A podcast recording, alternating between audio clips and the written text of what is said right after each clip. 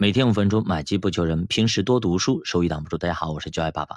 那么昨天大家看到了盘面就是稀里哗啦，几时俱续，泥沙俱下，对吧？而且昨天地量已经产生，表明呢情绪已经达到了冰点。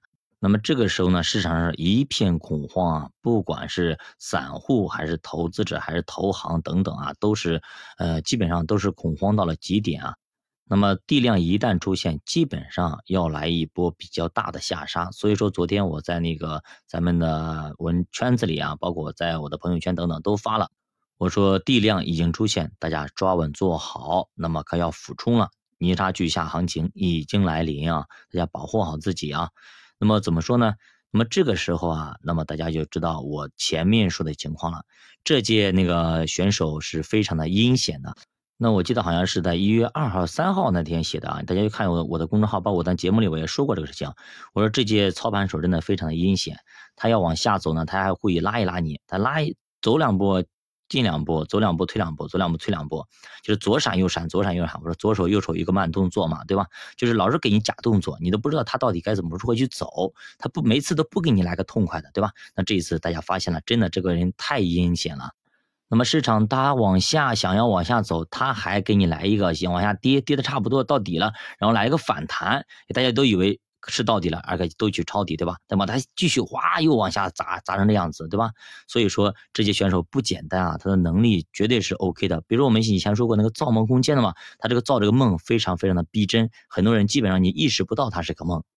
所以说我当时就说啊，我说真的是泥沙俱下要来的话，真是要来一波行情的话，你就痛痛快快的给我干下去，对吧？你干下去之后，你再拉就好了。结果呢，他好了，他他走一段时间，他赶紧又拉一下，走一段时间拉一下就没意思了。这样搞得感感觉已经要到底了，以后要上升了的情况，对吧？我那个时候就说了，我说上升去动力不是很足。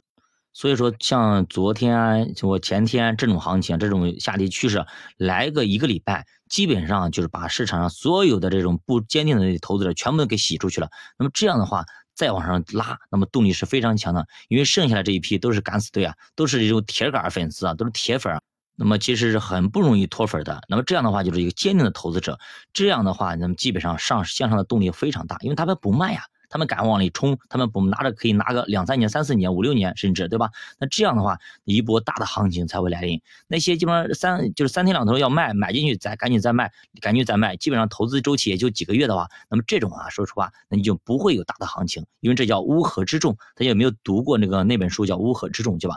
那么，如果全部都是这类型的散户的嘛，基本上会很难有一个长期稳定的大的一个牛市。就比如打仗一样的，你如果是老拢一堆，比如袁绍搞了一堆这么人特别特别多，但是你给曹操打起来的吧，你打不过人家。你虽然人很多，但是都是乌合之众。这各个君侯、君王、各个诸侯、各个部里将领，他们自己都各怀鬼胎。当对方真的要给你拼命的时候，你他们就发现，哎呀，我我给你卖命吗？直接就吓得全四散而逃，对吧？最后你反而你感觉你有几十万大军，还干不过你几万人。所以说军队你不能只看数量，还要看它的质量，它怎么样，对吧？质地怎么样？你像跟曹操那那批人，都是真的是忠勇之士啊，对吧？所以还是那句话，人心齐才能干大事，人心不齐啊，就成不了什么大事。那么基本上年前也就这样子了。今天是最后一个交易日啊，你也别指望它直接拉上来了。我倒是希望今天啊继续往下砸一下。那么年后可能还会有一个好的行情。今天往上拉，我估计年后还要往下砸，就没意思了。所以说大家有没有理解到我这个投资的一个思路啊？就是咱们要打游击战。就是我们说我们的目标有没有出现？出现了你就给它放一枪，没有出现就不走。如果你前期定的目标是那么没有出现的话，那你子弹还在手里，对吧？如果你的目标已经出现，那打出去就打出去了，对吧？那么如果你的子弹还有很多，那么你担心个屁啊！如果你子弹全部放出去了，你发现还有更好的猎物，这个时候你没子弹了就很尴尬。所以说现金为王，现金为王啥意思？就是我们手里一定要时刻准备好充足的子弹。那么只有这样子，我们才不会遇到大跌的时候，也才不会恐慌。那就比如我，我子弹才放出去一半，我还有一半子弹还没有放出去的，所以那个时候我就说，你到底了吗？你还要反弹吗？我说中概互联等等啊，就这东西，银行、保险，我说你现在就要反弹上去了吗？其实那个时候我还是比较慌的。它真的要上去了的话，那我可能一半子弹怎么办？我是要放进去还是不要放进去呢？对吧？我还要制定我的这个策略。那不跟不瞒大家，我当时这样想的，如果它真是拉上去了，那就算了。我到一个点的时候，我头进去多少子弹就是多少，剩下的话我再另外做打算。其实就给我们做投资、给做人一样的，知足常乐啊。那么我们基本上到这个地方了，我们投那么多，那么涨上去就涨上去了，我们赚就赚不那么多，剩下的我们就剩下的另外做打算就可以了。就是我们我们不可能赚到市场所有的钱，我们也不可能每次都抄到那个最精准的底部，我们也不可能说每一个行情、每一个波段我们都要做的对，那是也是不可能的。所以说，只要赚到我们认知范围内的和赚到我们能力范围内的就行。如果我的水性一般般，那我们在浅水区游一游就可以了。如果水性还可以，那我们可以到深水区。如果我们水性水性再好一些，我们有可能去长江里去游，那就 OK 了，对吧？那么只要在我们能力范围内，在我们能力圈内，我们自由的翱翔，赚到我们应该赚的钱就可以了。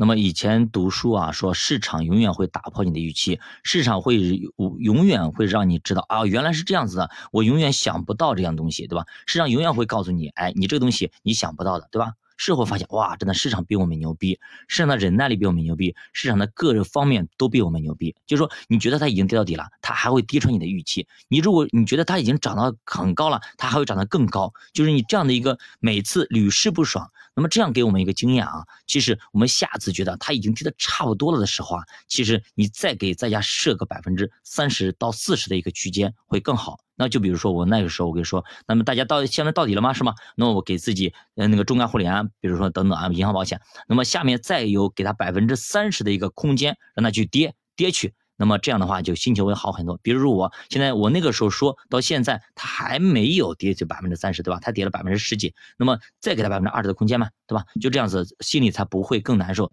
那么，但是呢，有一点啊，我给大家说一下啊，就是这个火候啊，大家可能要再把握更好一点，这个就感觉会那个盈利会更好一点。为什么呢？就是你觉得啊，它下方有百分之三十的空间啊，那么你要真的的认为它能够跌到百分之二十到二十五，你懂吗？很多时候我们给它设百分之三十，我们觉得它只能跌百分之十五就差不多了，所以说我们可能在百分之跌了百分之十。十的时候，我们可能慢慢的就可能开始重仓加加进去了。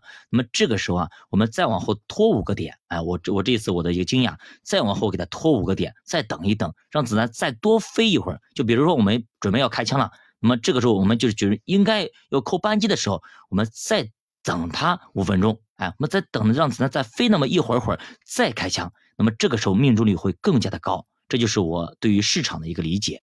也就是说，要更加耐得住性子。那么，二零二二年这只猎物呢是非常非常的狡猾的。所以说，我们的子弹如果不充足啊，你只我只有一发子弹，你很难去命中它。如果你子弹足够多，那么你就有可能更大的一个命中率，而且要考验我们的技术。如果大家的手里的子弹是比较有限的，那么就大家就等一等，等着猎物靠得更近一点再进行开枪，命中率会更高一点。那么至于说定投，那么我们就按照定投的规则去走，就没什么问题的啊。那么我们前期跟大家说，让大家从那个高估的，比如说科技啦，比如说五 G，我们当当时就已经让大家止盈了，对吧？把这一些什么芯片、半导体等等，把它转。把它把转移到这种安全的地带，比如说银行，对吧？比如说保险等等这一块板块里边去，这些的话基本上都是一个避风的港湾。我说以以后呢，机构它进行调仓，高估调到低估，它肯定要去找一个巨无霸，找一个那么躲雨的地方。哪里躲雨？肯定是银行这个板块，对吧？你像昨天那么多全部都稀里哗啦，银行反而涨了，对吧？为什么呢？就是这个原因。那个时候我跟大家说，如果大家如果对银行、对保险等这些个人板块看不懂，那么你可以去投什么呢？沪深三百价值啊，沪深三百价值。那么如果大家的钱目前大部分仓位是在这里边呢，比如说银行啦，比如说保险啦，比如沪深三百、沪深三百价值等等啊，这里边呢，还有就我们的组合里边，其实大家应该波动是不是特别大的，对不对？是应该是这样子的，对吧？如果呢，大家如果按照我们的策略去走的话，现在浮亏也不多的，以以很有限的，也没几个点。所以说大家应该不会特别的恐慌。那那些如果是重仓在那些高估板块的话，那么那真掉下来真的是很吓人的啊。那么从那个高点你就往下跌个百分之二三十都很正常的，那么我们损失就会比较惨重啊。所以说就是仓位决定了我们的心态，一定要记住仓位决定了我们心态。我们投组合就这一点好，就是市场大幅下跌的时候，我们的。波动反而会不大，反而会很小，会很稳定，这样才能保证我们长期处于市场中，而不会被震下车，而不会被这个波动所吓倒。